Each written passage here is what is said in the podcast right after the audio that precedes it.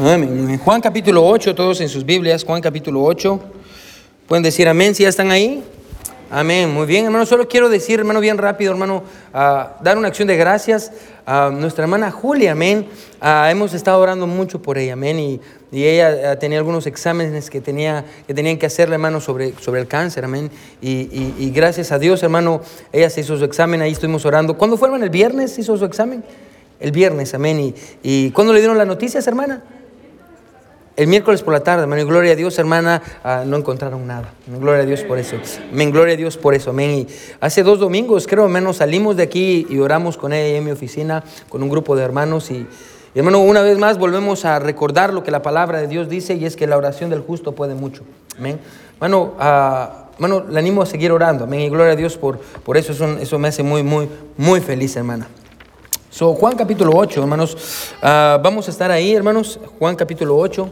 Le animo que me, que me siga ahí, hermano, con, con, su vista, hermano. Vamos a leer del versículo, para tener contexto, hermano, vamos a leer del versículo 30, hermanos. Uh, aunque nuestro pasaje va a estar en el versículo 32 al 36, amén. Estamos en una serie de sermones los domingos en el Evangelio de Juan, titulada Para que podamos creer, amén. Y hemos dicho, hermano, que el Evangelio de Juan, su propósito es ayudarnos a desarrollar fe. Si usted no tiene fe, hermano, le animo que lea el Evangelio de Juan y yo le garantizo, mi hermano, que, que Dios va a hacer una obra en su vida y va a aumentar su fe.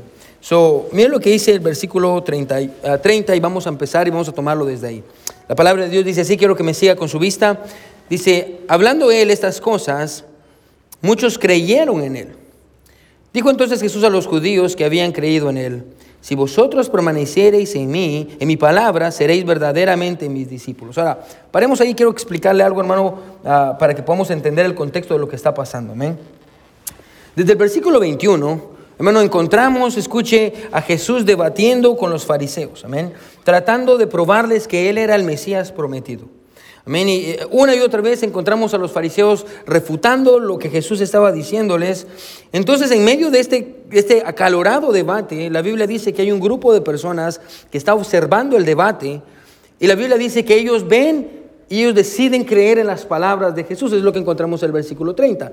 Entonces encontramos tres tipos de personas aquí. Amén. Está Jesús que está debatiendo con los líderes religiosos y aquí encontramos, hermano, un grupo de personas que acaba de creer en él. Amén. Es lo que dice el versículo 30. Ellos creyeron en él. Así que Jesús va a interrumpir su debate con los, con, con los líderes religiosos, se va a voltear a ellos y ahora Jesús va a empezar a tratar con este, número, este grupo de personas que acaba de creer en él. So, mire una vez más el versículo 30 con, esa, con, ese, con ese contexto. Dice, hablando en estas cosas, muchos creyeron en él. Ahí está ese grupo. Jesús se voltea y le dice a este grupo que acaba de creer en él. Entonces dijo Jesús a los judíos que habían creído en él, si vosotros permaneciereis en mi palabra, seréis verdaderamente mis discípulos. La semana pasada tratamos con ese versículo, hermano, y, básicamente dijimos esto, que una fe que no persevera Escuche, es una fe que no es real. Si usted quiere saber si usted realmente es un creyente, hermano, la manera de probar que realmente usted es un hijo de Dios es a través de su perseverancia. Y como vimos la semana pasada, la razón por la que podemos perseverar es porque Cristo persevera con nosotros. Nosotros no lo hacemos en nuestras fuerzas. So, Jesús va a seguir tratando con este nuevo grupo de creyentes. Amén. Mire que sigue diciendo versículo 32. Y conoceréis la verdad y la verdad os hará libres. Le respondieron, linaje de Abraham somos y jamás hemos sido esclavos de nadie. ¿Cómo dices tú seréis libres? Jesús le respondió, de cierto, de cierto os digo, que todo aquel que hace pecado, esclavo del pecado, es esclavo del pecado. Y el esclavo no queda en la casa para siempre, el Hijo sí queda para siempre. Así que si el Hijo os libertare, seréis verdaderamente libres. Bueno, Tal vez usted nos acompaña en esta mañana por primera vez. Tal vez usted lleva muchos años de estar viniendo a nuestra iglesia. Y tal vez usted dice, pastor, hay algo que hace en mi corazón que yo me sienta encadenado, pastor. Por años yo he luchado con esto. Bueno, déjeme decirle desde el corazón de la palabra de Dios y con la autoridad de la palabra de Dios, Dios quiere que usted sea libre. Es más, usted puede ser libre en esta mañana. ¿Amén? Hoy quiero predicar, hermano, bajo el título verdaderamente libres. Verdaderamente libres. ¿Por qué no oramos en esta mañana y le pedimos a nuestro Señor que se encuentre con nosotros y nos ayude y nos dé verdadera libertad? Y bueno, y si usted ha, sido, ha venido a Cristo y usted es creyente, bueno, usted también necesita este sermón. Una vez más, el título es Verdaderamente libres. Vamos a orar, hermanos.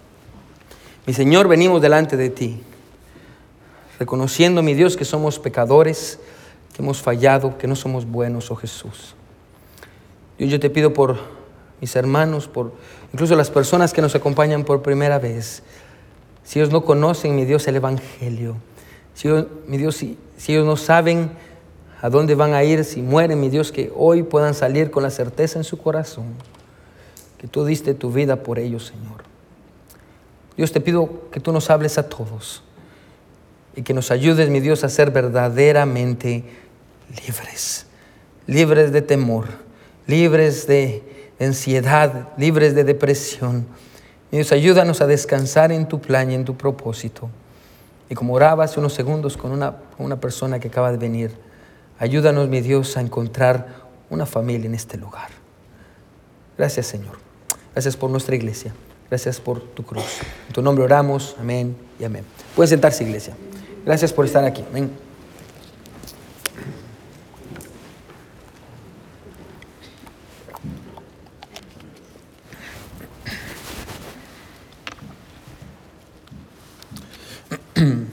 El 6 de enero de 1941, el presidente Franklin D. Roosevelt, quien fuera entonces el presidente, valga la redundancia, de Estados Unidos, dio un discurso al Congreso acerca del, Estado en la guerra en Europa. Él estaba tratando con eso en su discurso, Franklin de Roosevelt, y estaba explicando el estado de, la guerra en, en, Europa. Mucho de lo que dijo, hermano, ese día se ha olvidado. Pero al final de su discurso dijo que que contemplaba un futuro, escuche, en el cual el mundo estaría fundado sobre cuatro libertades. Es lo que él dijo en su discurso. Mi sueño, dijo él, es que el mundo esté fundado sobre cuatro libertades. Cuatro libertades, hermano, que son esenciales, hermano, ah, para, para, la vida. Amén. Es, cuatro libertades que se necesitan para la vida humana. Y él dio estas cuatro libertades. Ah, la primera de estas libertades es la libertad de expresión. Él dijo, ah, es necesario que tengamos libertad de expresión, libertad que nos permite expresar nuestras opiniones e ideas sin miedo a que éstas sean censuradas o obtengan una sanción legal. Hermano, usted puede decir lo que usted quiera. No siempre es sabio, ah, No lo estoy animando a que diga todo lo que usted piensa, porque a veces eso es falta de sabiduría. Pero esta es una libertad que tenemos, la libertad de expresión. Dijo, la primera libertad que el hombre necesita es, es la libertad de expresión. La segunda libertad es la libertad de la religión. Libertad que nos permite adorar a Dios y enseñar sobre Él sin temor a que nos censuren. Amén. Ah, y a propósito le animo a orar todos los días por esta libertad. Porque esta es una de las libertades que Satanás está intentando quitar de nosotros. Amén. En el, en el gobierno, en el Congreso, hermano, nuestra libertad de, de, congregarnos y adorar a Dios como nosotros creemos que la Biblia enseña. Amén. Así que la libertad de la religión. La tercera libertad que él mencionó fue la libertad de la pobreza. La, libertad que nos permite disfrutar, escuche, de un trabajo, y, y, con un sueldo decente que nos permita proveerle a nuestra familia lo que necesite. Tal vez muchos de ustedes están aquí en esta mañana porque vinieron por eso, amén, porque tal vez en su país no tenían esa libertad. Y era muy difícil encontrar un trabajo. Y, y gloria a Dios que ustedes vinieron buscando a la libertad de la pobreza, pero ustedes encontraron una libertad mucho mejor. Amén. La cuarta libertad es la libertad del temor. La libertad que nos permite vivir sin, sin, la emoción causada por el pánico de pensar que algo o alguien puede hacernos daño, amén, o puede tomar una represalia en contra de nosotros. Cuatro libertades, amén, la libertad de expresión, la libertad de religión, la libertad de la pobreza, la libertad del temor. Y hasta hoy en día estas cuatro libertades siguen siendo esenciales para el desarrollo del hombre en un país, en el país en el que se encuentre. Ahora, el presidente Franklin D. Roosevelt a él le faltó mencionar una libertad. La libertad más importante de todas. Una quinta libertad. ¿Cuál es esta libertad?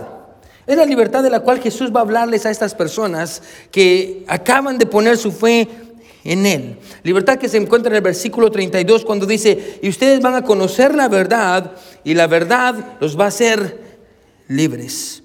Un verdadero discípulo que permanece, escuchen, en las enseñanzas de Jesús, va a conocer la libertad y esa, va a conocer, perdón, la verdad y esa verdad va a ocasionar libertad en él. Ahora, quiero que paremos unos segundos ahí y nos preguntemos, ¿por qué Jesús les está hablando a estas personas sobre esta necesidad de ser libres? ¿Por qué Jesús siente la necesidad de decir esto? Bueno, si usted estudia el capítulo 8, hermano, y hay muchos, ya llevamos, yo creo que es el número 5 de ahí, en, nuestra, en el capítulo 8, este es el sermón número 53 en nuestra serie en Juan, amén, pero si usted estudia el capítulo 8, usted se va a dar cuenta, hermano, de que hay algo que caracterizaba a este grupo de judíos, amén, los, los líderes religiosos y estos judíos que acaban de creer en él, y es que ellos no conocían la verdad. Pastor, ¿cómo sabe que ellos no conocían la verdad? Mira lo que es el versículo 19, estamos en el capítulo 8, ¿sí? Estamos nada más introduciendo la verdad. Mira lo que es el versículo 19. Ellos le dijeron, ¿dónde está tu padre? Respondiendo Jesús dijo, ni a mí me conocéis, ni a mi padre. Si a mí me conocieseis, también a mi padre conoceríais. Pastor, ¿cómo sabe que este grupo no conocía la verdad? Porque ellos tenían a la verdad personificada enfrente de ellos. Y ellos no quisieron creer en ella.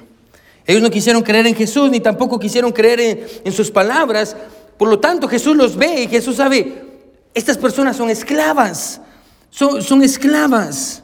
Es por eso que Jesús le dice a este grupo de personas que había creído en Él, si ustedes permanecen en mis palabras, van a conocer la verdad y la verdad los va a hacer libres. Ahora, es precisamente esa palabra libres, libres, la que va a ocasionar un malestar en este grupo de creyentes. Aquí están ellos y dicen, yo quiero creer en Jesús por lo que yo acabo de escuchar. Jesús se voltea y les dice, si ustedes permanecen en mi verdad, la verdad los va a hacer libres. Y ellos dicen, ¿libres? Y eso va a ocasionar un malestar en este grupo de creyentes. Pastor, ¿por qué? Quiero que me escuche.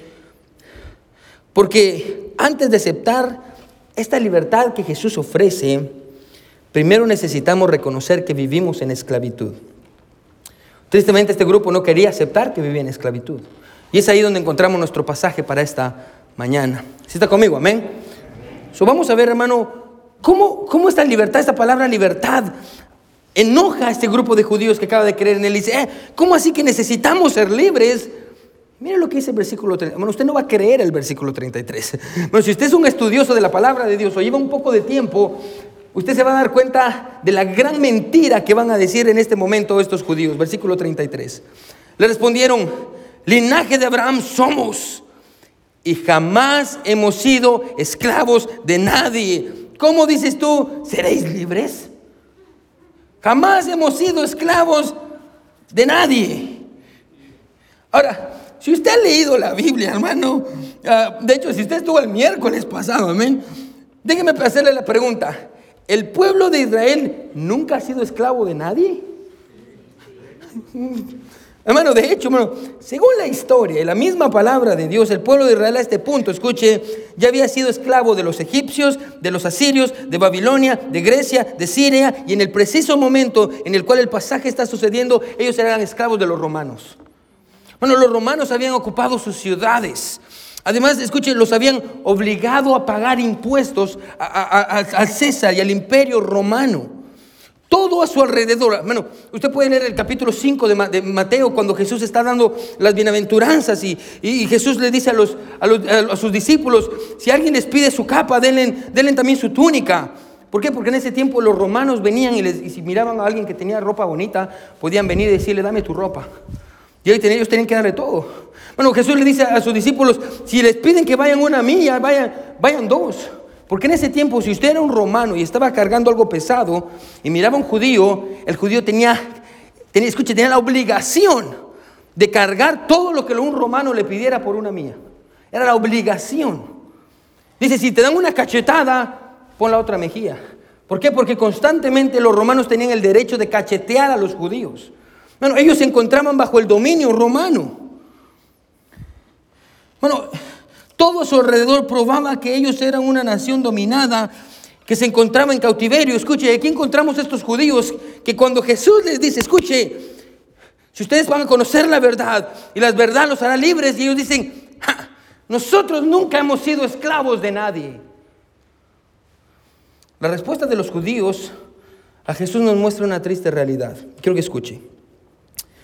Y es que el mayor tipo de esclavitud que hay es aquella de la cual nosotros ni siquiera somos conscientes. Se vuelvo a repetir. La mayor, escuche, el mayor, el mayor tipo de esclavitud que hay es aquella del cual nosotros ni siquiera estamos conscientes. Y esa es la triste realidad de muchas personas en esta mañana que piensan que, escuche, que porque ellos pueden hacer lo que ellos quieren, verdaderamente son libres. Hace varios años estaba visitando a una, familia. Y fui a visitar a la familia. ellos acaban de venir a la iglesia. y, ah, pues yo fui a visitarlos a su casa. Y, y llegué y entré y empecé a hablar con ellos. Y la esposa, como toda buena esposa, me empezó a decir los pecados de su esposo, amén. y me, empezó, algunas hermanas, algunos hombres dicen, amén, pastor. ¿Ya? Ah, y estaba ahí con ellos y ella empezó a decir, no, pastor, es que mi esposo, pastor, le encanta el alcohol, pastor. Todo el tiempo, pastor, anda tomando y anda emborrachándose, pastor. Y él solo estaba sentado ahí. Y es un borracho, pastor, y siempre está tomando alcohol. Dile al pastor quién eres, amén. Y él está como, no, pastor, es que yo no soy adicto al alcohol, amén. Yo le digo, ¿sí, ¿sí toma alcohol? Sí, me tomo una cerveza, amén. una no es ninguna, dos es la mitad de una, amén. De ahí saqué ese dicho, amén, que siempre digo, me, pastor, pero una cervecita de vez en cuando, pastor. No le hace nada, daño a nadie. Me ¿Tiene cerveza en su refrigeradora? Sí, ok. Pero usted, pero usted no es esclavo del alcohol, ¿verdad? No, pastor, si de vez en cuando me tomo una. Usted no es esclavo del alcohol, ¿verdad? No, no, pastor, si apenas si me tomo una de vez en cuando. Deje de tomar. Ah, pastor, no, tan rápido, pastor, amén. ¿Se da cuenta? Si era esclavo del alcoholismo, amén. Si era esclavo del alcohol, porque si hubiera sido, si no hubiera sido esclavo del alcohol, él hubiera hecho, escuche, lo que él quería. Pero no era verdaderamente esclavo, pero no, pero no era libre como él pensaba que era. Tal vez usted en esta mañana no es esclavo del alcohol, pero usted sí es esclavo de las mentiras o de la pornografía, o de la pereza, o de la sensualidad, o, de su falta de perdón, o de su mal carácter, o, de una relación prohibida que tiene que no tiene que tener, o de prejuicios hacia otros. Escuche, pastor, pero yo no soy esclavo, pastor, yo soy libre porque yo hago lo que yo quiero. ¿Sabe cómo se puede dar cuenta de que usted es esclavo? Porque tal vez alguien dice, diría, pastor, usted es esclavo cuando no puede hacer lo que usted quiere. Pero alguien más diría, escuche, pero si yo tomo alcohol, yo hago lo que yo quiero, amén. Entonces yo no soy esclavo porque hago lo que yo quiero. Escuche, usted sabe que es un esclavo no cuando carece del poder para hacer lo que usted quiere, escuche, sino cuando carece del poder para hacer lo que usted debe. ¿Sí? Usted sabe que es esclavo. No cuando usted hace lo que quiere o no hace lo que quiere. Usted es esclavo cuando usted no puede hacer lo que usted debe. Bueno, y usted sabe en esta mañana que tiene que arreglar cosas en su vida, pero usted no tiene el poder de arreglar esas cosas. Y usted sabe que hay cosas en su vida que no están bien y usted no tiene el poder de hacer, escuche, no lo que quiere, sino lo que debe. Es ahí que usted se da cuenta de que es un esclavo y la pregunta en esta mañana no es si usted está haciendo lo que usted quiere, hermano. La pregunta es si usted está haciendo lo que usted debe. La mayor esclavitud es la de aquella persona que cree que es libre porque puede hacer lo que quiere mientras aún está encadenada porque no puede hacer lo que debe. Es el peor tipo de esclavitud. Y es con lo que está tratando Jesús aquí. Cuando Jesús le dice a estos judíos, escuche, y la verdad os hará libres, eso los ofendió. Porque ellos pensaban que no eran esclavos y dicen, hey, yo, yo, yo no soy esclavo de nadie. Así que lejos de cambiar de conversación, me encanta porque Jesús ahora va a profundizar en esa conversación. Amén. Mira lo que dice el versículo 34. ¿Sí está conmigo? Amén. Mira lo que dice el versículo 34. Jesús le respondió, de cierto, de cierto os digo, que todo aquel que hace pecado, que dice, esclavo es del pecado. Esta es una de las frases más importantes de toda la palabra de Dios. Pastor, ¿cómo sabe eso? Porque, escuche, porque Jesús está diciendo Está anteponiendo, antes de decir lo que tiene que decir, está anteponiendo la frase, de cierto, de cierto os digo. Cada vez, hermano, déjeme ayudarle a estudiar su Biblia. Cada vez que usted encuentre esa frase, de cierto, de cierto os digo, amén. En griego se conoce como una doble verdad. Amén. Cuando usted estudia el griego, usted va a estudiar que muchas veces en, griego, hermano, usaban lo que se llamaba una doble verdad. ¿Por qué? Para afianzar más lo que estaban a punto de decir. So, Jesús constantemente en los evangelios, el Nuevo Testamento fue escrito en griego, va a usar esta doble verdad. Es una doble afirmación, amén, para reforzar lo que está a punto de decir. Vamos a ponerlo así para que entienda. El desierto, desierto os digo, de Jesús, es la versión del pastor. Si está escribiendo, escriba esto. Cuando le digo eso es porque es importante. De igual manera pasa con Jesús. Cuando Jesús dice de cierto, de cierto os digo, está usando una doble verdad que hace que lo que está a punto de decir sea muy, muy, muy importante.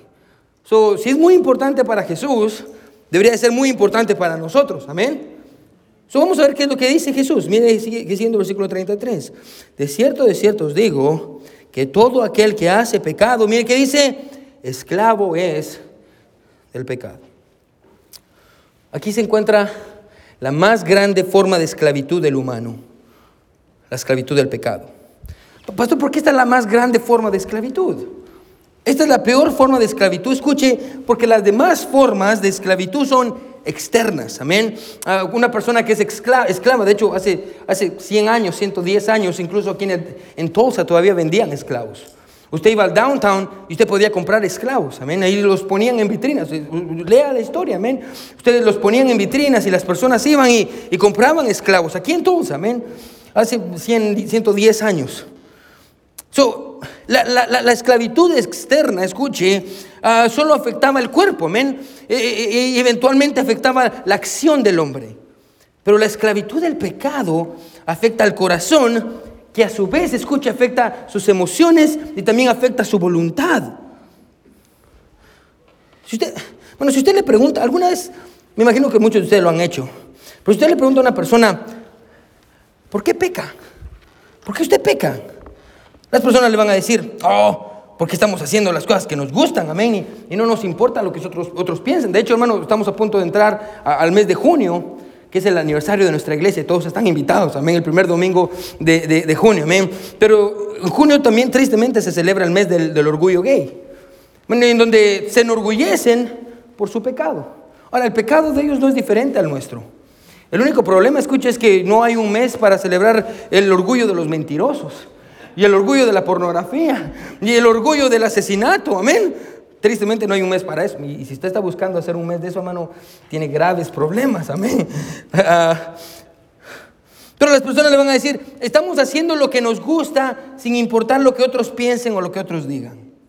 De hecho, la manera en la que las personas del mundo ven el pecado, escuches como la expresión de su libertad. Dice, pecamos deliberadamente porque así estamos expresando que somos, que somos libres. Somos libres y por eso podemos hacer lo que querramos. Escuche, pero lo que ellos nunca se ponen a pensar es esto. ¿Por qué les gusta hacer lo que ellos quieren? ¿De dónde salió esa necesidad? Y la respuesta es porque su naturaleza es esclava del pecado. Y si su naturaleza es esclava del pecado, eso quiere decir que usted también es esclavo del pecado. Bueno, quiero que escuche, usted y yo nos podemos enorgullecer de nuestra libertad, pero la verdad, escuche, es que en nuestro corazón seguimos siendo esclavos. Y es lo que Jesús está viendo aquí. Él mira este grupo de personas que por fuera dicen, nosotros somos libres. Y Jesús ve el corazón y dice, ustedes son esclavos. Ustedes son esclavos. Y tal vez en esta mañana usted está con nosotros y usted al principio pensó que podía controlar su pecado. Y, usted nunca se puso a pensar por qué hacía lo que hacía. Bueno, ¿alguna vez se ha puesto a pensar por qué hacemos, por qué, por qué seguimos haciendo aquello que sabemos que está mal? Usted sabe que está mal, pero lo sigue haciendo. ¿Por qué seguimos haciendo aquello que, que nos lastima? y lastima a las personas que amamos? ¿Por qué seguimos haciendo aquello que sabemos que nos va a traer malas consecuencias? ¿Por qué lo hacemos? Y como dije antes, tal vez usted comenzó, escuche, pensando que, podía controlar su pecado. Y tal vez usted comenzó pensando, yo, yo puedo controlar esto. Y tal vez pensó que usted era el, era, era el amo de su vida y el pecado su sirviente. Pero rápidamente se dio cuenta de que es al revés. El pecado es el amo y ahora usted es su sirviente. Y lo que el pecado le dice, usted lo hace. El pecado dice, toma alcohol. Y usted toma. El pecado le dice, miente. Y usted miente. El pecado le dice, ve pornografía. Y usted ve pornografía. El pecado le dice, haz esto. Y usted, y usted no puede detenerse porque usted es un esclavo. Porque, hermano, ¿por qué es que el pecado siempre nos lleva más lejos de donde queremos ir y nos retiene más tiempo de lo que nosotros nos queremos quedar? La respuesta es esta. Escuche, hermano, ponga atención. Cuando usted comete un pecado voluntariamente, usted, usted se está exponiendo a la esclavitud. Tal vez al principio, hermano, escuche, usted resistía a la tentación, pero después de un poco de tiempo su resistencia se va debilitando hasta donde llega un punto en el que ya casi, escuchen, ni siquiera necesita ser tentado. Hace unas semanas estaba tratando con, con un hombre, amén, que está luchando con la pornografía. Mal, mal, mal, mal, amén. Y, me dice, pastor, ¿qué hago? ¿Cómo, cómo, trato con esto? Amén. Yo le digo, bueno, como con cualquier pecado, cualquier comportamiento humano, usted tiene que, que ver qué es lo, cuáles son sus detonantes. ¿Qué es lo que lo detona? ¿En qué tiempos usted mira pornografía? ¿En qué momentos usted mira pornografía? Ah, ¿Cómo se siente? Y, hablando, ah, descubrimos esto, que regularmente él miraba pornografía en la noche. Y quiero que ponga atención. No, no, y, y este consejo le doy porque su amigo el pastor yo soy, amén. Su fuerza de voluntad, hermano, a medida que pasa el día se debilita. No sé si usted sabía eso, amén. Es muy raro encontrar a alguien que se levante a las 6 de la mañana y diga, hoy voy a ver pornografía, amén. O alguien que se levante y diga, a las 6, 7 de la mañana voy a sentarme todo el día a ver Netflix. No, ¿por qué? Porque en la mañana su fuerza de voluntad está más fuerte, amén. Pero a medida que pasa el día, hermano, su fuerza de voluntad empieza a disminuir. Y cuando llega ya más o menos las 8 de la noche, 9 de la noche, cuando toda su familia se va a dormir y usted se quiere quedar ahí, es más fácil que usted cometa errores.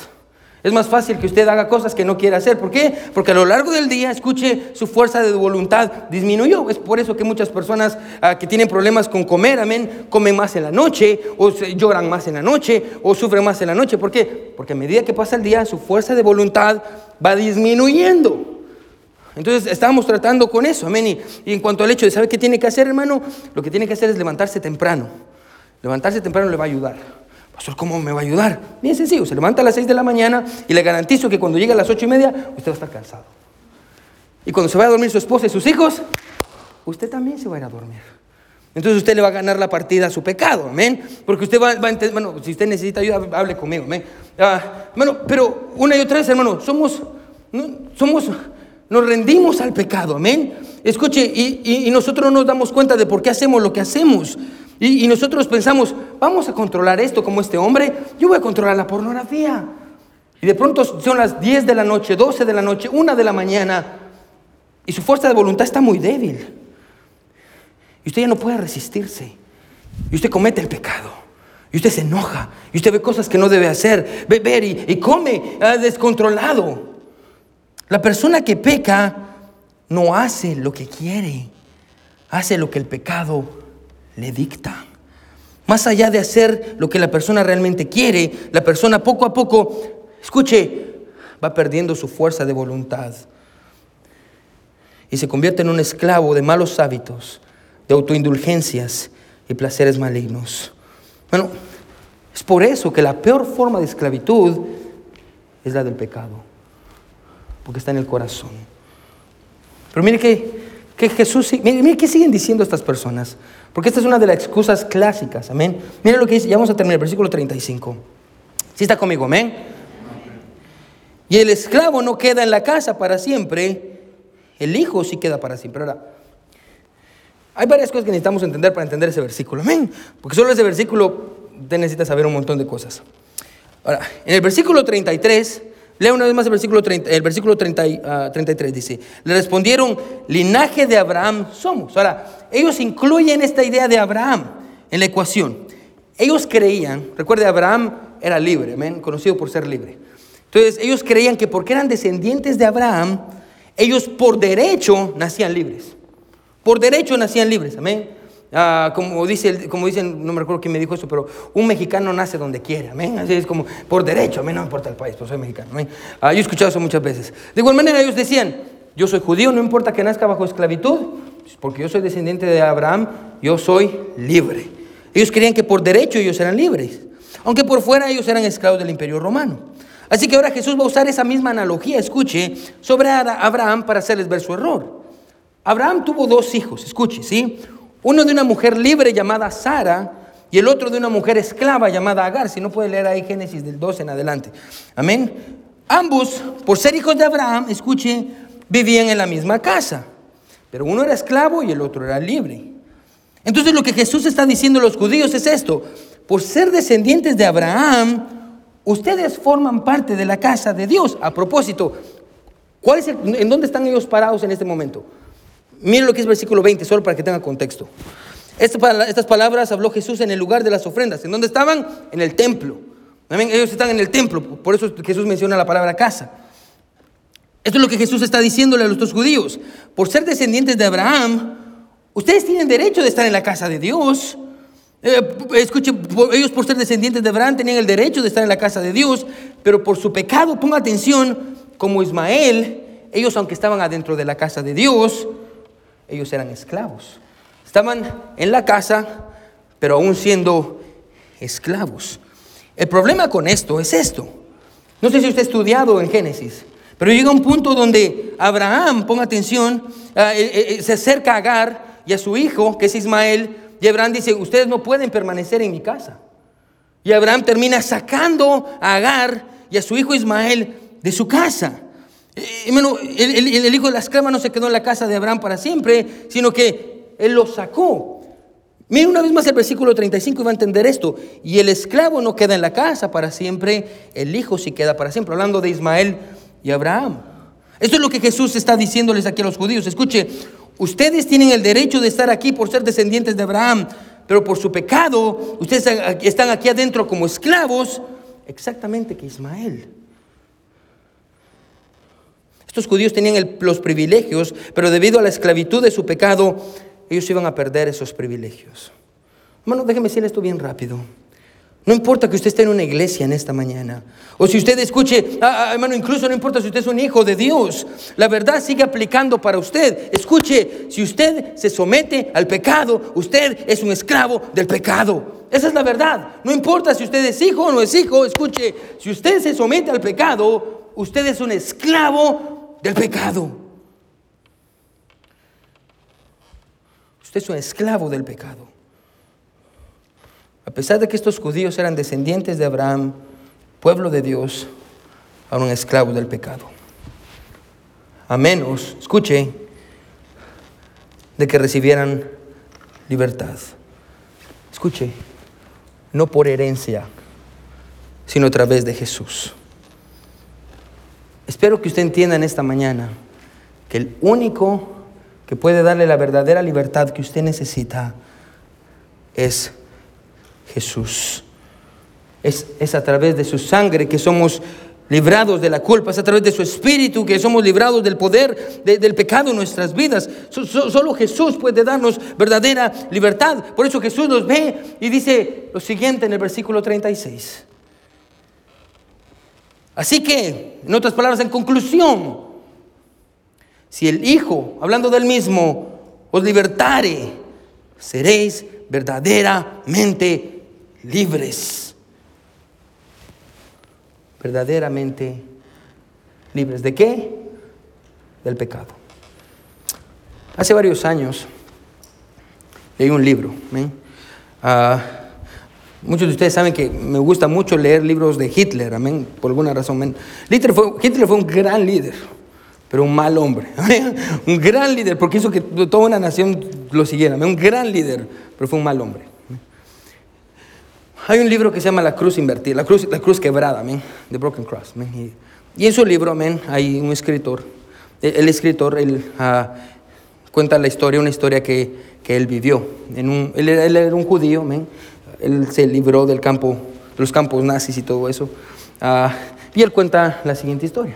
Dice que un día él estaba sirviendo en una, ah, en, un, en una enfermería ah, que habían puesto para las personas que habían quedado enfermas o, heridas como resultado de la Segunda Guerra Mundial, de todos estos campos de concentración y la guerra. Y él estaba ahí, dice, y, y, fue a la, atendiendo los pacientes y ayudando en lo que él podía. Amén, es el escritor del libro. Y estaba ayudando y atendiendo a los pacientes en lo que él podía. Y de, y de pronto, dice él, uh, fui a un cuarto. Pasé a este cuarto porque cuando yo pasaba, dice él, escuchaba los gemidos de la persona que estaba adentro. Antes de entrar averigüé, dice, y él era un, un comandante nazi. Entonces él escuché los gemidos que habían desde adentro. Y él dice, ok, ah, así que va y entra. Y había un hombre. El hombre estaba completamente lleno de vendas por todo su cuerpo. Estaba muy mal herido y estaba a punto de morir. Pero el hombre estaba gritando. Así que el, hombre se acercó y escuchó y el hombre que estaba en la cama le decía, necesito un judío. Y por favor, necesito un judío. Tráigame un judío. Y gritaba, necesito un judío. El hombre se asusta y dice, ¿por qué necesitas un judío? dice, necesito el perdón de un judío. Por favor, no me dejen morir sin el perdón de un judío. El hombre se asusta y dice, ¿por qué necesitas el perdón de un judío? A lo que el hombre en la cama que está a punto de morir le dice, hace varios años yo era uno de los comandantes en uno de los campos de concentración. Tenemos un grupo de personas. Yo empecé a tomar y tomar y tomar junto a mis amigos y perdimos el control Así que tomamos nuestras armas y nos acercamos al campo de concentración y empezamos a disparar al campo de concentración. Al lado derecho abrieron un agujero una mujer con una niña y un bebé. Yo los vi y empecé a dispararles hasta matarlos. Por favor, yo necesito que un judío me perdone. No puedo morir sin el perdón de un judío. El hombre era un judío. Y él escribe en su libro, yo vi su desesperación, yo vi su dolor, escuché lo que él hizo, pero después de escuchar, me di la vuelta y lo dejé morir. Y lo dejé morir. El hombre que estaba muriendo pensó que lo que él necesitaba era el perdón de un judío, pero él estaba equivocado porque lo que él necesitaba para ser libre de su culpa no era el perdón de otro hombre, era el perdón de Dios a través de Jesús. Solo el Hijo de Dios puede darnos verdadero perdón. En Washington, D.C., hay una estatua de granito en honor a la Segunda Guerra Mundial, esa misma Segunda Guerra Mundial, que dice las siguientes palabras, Freedom is not free. La libertad no es gratis. Esta libertad de la que Jesús está hablando, es esta libertad que, dice, escuche, que si, el Hijo libertare, seréis verdaderamente libres. Esta libertad de la cual Jesús está hablando en el pasaje no es gratis. la Biblia enseña esto, que, y tal vez usted ha leído esto, quédese conmigo, ahorita vamos a terminar. La, Biblia enseña que en el Antiguo Testamento estaba el arca del pacto, amén. Y, el arca del pacto era una especie de caja de oro que tenía cuatro querubines, amén, ah, en, sus lados y tenía unas varas de, metal, hermano, que la gente cargaba, amén. Y, ese diseño ah, más adelante lo lleva al diseño del templo. Y, Dios le dice al pueblo de Israel, le dice a, Salomón, yo quiero que me hagas un templo y, con estas especificaciones, amén, y va a haber un lugar santo y un lugar santísimo. ¿Alguna vez usted se preguntó de dónde sacó Dios esa idea de hacer un arca del pacto y de hacer el templo? ¿De dónde lo sacó Dios? Vaya conmigo a Hebreos 9, ahorita vamos a terminar, hermano. Perdón que no le dije esto antes. Hebreos 9. Hebreos 9. Mira lo que dice el versículo 1. ¿Sí está conmigo? Amén. Mira lo que dice el versículo 1. Hebreos 9, versículo 1. Mira lo que dice. Dice, ahora bien, aún el primer pacto tenía ordenanzas de culto y un santuario terrenal. mira, aquí empieza a explicarnos. Dice, porque el tabernáculo estaba dispuesto así. En la primera parte, llamada el lugar santo, estaba el candelabro, la mesa y los panes de la proposición. Tras el segundo velo estaba la parte del tabernáculo llamada el lugar santísimo el cual tenía un incensario de oro y el arca del pacto cubierta de oro por todas las partes, y en la que estaba una urna de oro que contenía el maná, la vara de Aarón que reverdeció y las tablas del pacto, y sobre ella los querubines de gloria que cubrían el propiciatorio, de los cuales no se puede ahora hablar en detalle. Ahora, solo para que sepa, amén, esos querubines representan el lugar donde estaba Satanás en el cielo. Podemos después hablar acerca de eso. Dice, y así dispuestas estas cosas, en la primera parte del tabernáculo entran los sacerdotes continuamente para cumplir los oficios del culto. Pero en la segunda parte, o sea, el lugar santísimo, solo el sumo sacerdote una vez al año, no sin sangre, la cual ofrece por sí, por sí mismo y por los pecados de ignorancia del pueblo, dando el Espíritu Santo a entender con esto que aún no se había manifestado el camino al lugar santísimo, entre tanto que la primera parte del tabernáculo estuviese en pie. Lo cual, aquí viene esto, escuche, lo cual dice es símbolo para el tiempo presente, según el cual se presentan ofrendas y sacrificios que no pueden, ah, que no pueden hacer perfecto en cuanto a la conciencia al que practica este culto. Versículo 11, vaya conmigo, dice, pero estando ya presente Cristo, sumo sacerdote de los bienes venideros por el más amplio y más perfecto tabernáculo, no hecho de manos, es decir, no de esta creación, y no por sangre de machos cabríos ni de becerros, sino por su propia sangre, entró una vez para siempre en el lugar santísimo, habiendo obtenido eterna redención. Porque si la sangre de los toros y de los machos cabríos y las cenizas de la becerra, rociadas de los inmundos, santifican para la purificación de la carne, cuanto más la sangre de Cristo, el cual mediante el Espíritu Eterno se ofreció a sí mismo sin mancha a Dios, limpiará vuestra conciencia de las obras muertas para que sirváis al Dios vivo. Escuche, quiero que me siga aquí. ¿De dónde sacó Dios todas estas imágenes? Del cielo. En el cielo hay un lugar santo y un lugar santísimo. Y la Biblia dice esto, quiero que me siga. Cuando Jesucristo murió y dio su vida, la Biblia dice esto, hermano, escuche, que Él mismo tomó su sangre tomó su propia sangre y en el cielo, escuche, Él llevó su sangre y entró al lugar santísimo, escuche, y Él mismo ahí expió los pecados de la humanidad. Ese es el precio de la libertad, la sangre de Jesús. La sangre de Jesús. Cuando Jesús murió en la cruz del Calvario, Él mismo tomó su sangre e hizo expresión por nuestros pecados. Quiero que me escuchen. Bueno, Jesús nos ha salvado con su sangre para que nosotros no digamos lo que estos judíos dijeron. Jamás hemos sido esclavos de nadie. Escuche, nosotros hoy, por gracia y a través de la misericordia, decimos, nosotros éramos por mucho tiempo esclavos del pecado y del temor y vivíamos con miedo de qué iba a pasar si nosotros muriéramos, y qué iba a pasar con nuestro futuro, y qué iba a pasar con nuestros hijos. Y por mucho tiempo vivimos siendo esclavos del pecado. Escuche, pero el Hijo de Dios nos ha dado libertad. Y ahora somos libres, libres en Cristo, libres de culpa libres del temor, libres de nosotros mismos, libres del miedo de las personas. En Cristo nosotros somos verdaderamente libres. Espero con todo mi corazón, si usted es creyente, que aprecie el valor de esta libertad. Porque usted fue comprado por sangre, por sangre ¿Para qué? Para que usted le pueda servir al Dios vivo. Y si usted no ha aceptado a Jesús como su Salvador, yo le imploro, le suplico, venga a Él, dele su vida a Jesús. No permita que el pecado acabe con usted. Solo Jesucristo puede hacerlo libre. Déjeme terminar con esta pregunta. ¿Usted es verdaderamente libre? Porque si no, el piano va a sonar en unos segundos. Yo le animo que venga al altar y a los pies de la cruz. Usted haga más dos cosas. O le pide al Señor, Señor, hazme libre, porque solo tú puedes darme libertad.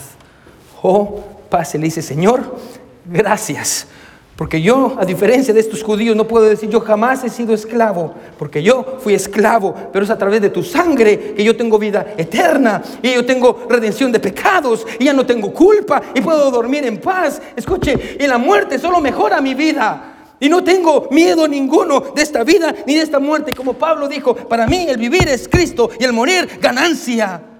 Gloria a Dios por eso. Gloria a Dios por su cruz. Gloria a Dios por su sangre. Gloria a Dios por esta libertad. Todos con ojos cerrados y cabeza inclinada. Nadie viendo.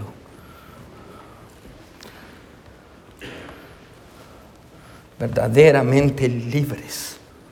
¿Quiénes dirían en esta mañana, Pastor, yo quiero esa libertad? Yo quiero esa libertad. ¿Quiénes dirían en esta mañana, pastor, yo quisiera aceptar a Jesús? Quisiera que el Hijo me haga libre. Yo necesito a Jesús. Levante su mano si usted quisiera aceptar a Jesús como su Salvador. Todos con sus ojos cerrados, cabeza inclinada, nadie viendo. Levante su mano si usted quisiera aceptar. Gloria a Dios. Gloria a Dios. Yo veo su mano. Amén. Gloria a Dios. ¿Hay alguien más que quisieran aceptar a Jesús y ser libre en Cristo? Amén. Gloria a Dios. Veo su mano. Gloria a Dios. Bueno, vamos a ponernos sobre nuestros pies, todos con sus ojos cerrados y cabeza inclinada. ¿Por qué no pasa al altar, hermano, y dobla sus rodillas a los pies de la cruz? Él dice, Señor, gracias porque yo era esclavo del pecado. El pecado me tenía, pero tú me salvaste, Señor. Yo soy siervo y soy esclavo tuyo, por amor. Hermano, no se quede en su lugar, venga y agradezcale a su Señor por tan grande libertad, por tan grande libertad con la cual nos amó. Hermano, no viva más en esclavitud. Si el Hijo os libertare, seréis verdaderamente libres. Es a través de su sangre que somos libres. Hermano, hay lugar en la hay lugar para usted. Si usted no ha aceptado a Jesús, venga. Venga. El Espíritu dice, venga. Cuán precioso ser libre en Cristo. El precio de la libertad fue la sangre. Bueno, gracias. Bueno, ¿qué podemos traerle a Jesús? ¿Cómo podemos agradecerle por tan grande libertad con la cual nos hizo aceptos en el amado?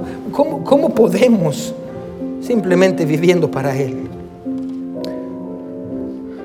Y si usted no ha aceptado a Jesús, le animo a que haga esta oración conmigo. Mi Salvador, el pecado me ha esclavizado. Mi Dios, yo no hago lo que debo, a veces ni lo que quiero. Pero el pecado que obra en mí, como dice Pablo en Romanos, ay de mí. Señor, perdóname por mi pecado. Perdóname, mi Señor, porque no he hecho lo que te agrada, Dios. Hoy recibo esta libertad. Hoy te acepto como mi único y suficiente Salvador. Hoy yo creo que tú, tú fuiste al cielo, llevaste tu sangre para hacer expiación por mí, Señor. Gracias. Porque con ese sacrificio le diste valor a mi vida y le diste valor a esta libertad. Señor, gracias. Hoy te acepto como mi único y suficiente Salvador. Yo creo que tú moriste y resucitaste para darme salvación. Gracias, Señor Jesús, por tan grande la libertad. Dios, yo te pido por todos aquellos que hicieron esta oración. Señor, gracias, Padre, porque éramos esclavos, pero ahora somos libres. Somos libres, Dios. Gracias, Señor, por tan grande libertad. Gracias, Señor, por tu sangre. Gracias, Señor, porque somos libres de culpa. Somos libres de temor. Gracias, Señor. Gracias, Padre, por tu palabra. Ayúdanos a recordar que si el Hijo nos libertare, seremos verdaderamente libres. Gracias, Señor. En nombre de Jesús oramos. Amén y amén.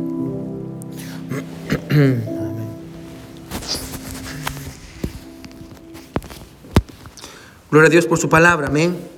Amén, gloria a Dios. Hermano Karim, si quiere venir para acá, bueno, vamos a cantar un himno. Hermano, si usted oró la oración que hicimos, hermano, yo quiero hablar con usted ahí atrás, amén. Y yo sé quienes levantaron sus manos, yo quisiera orar con ustedes, amén.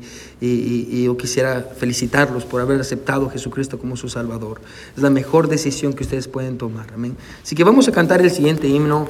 Ah, es un himno muy especial. Hermano Karim, si quiere venir, vamos a cantar el siguiente himno.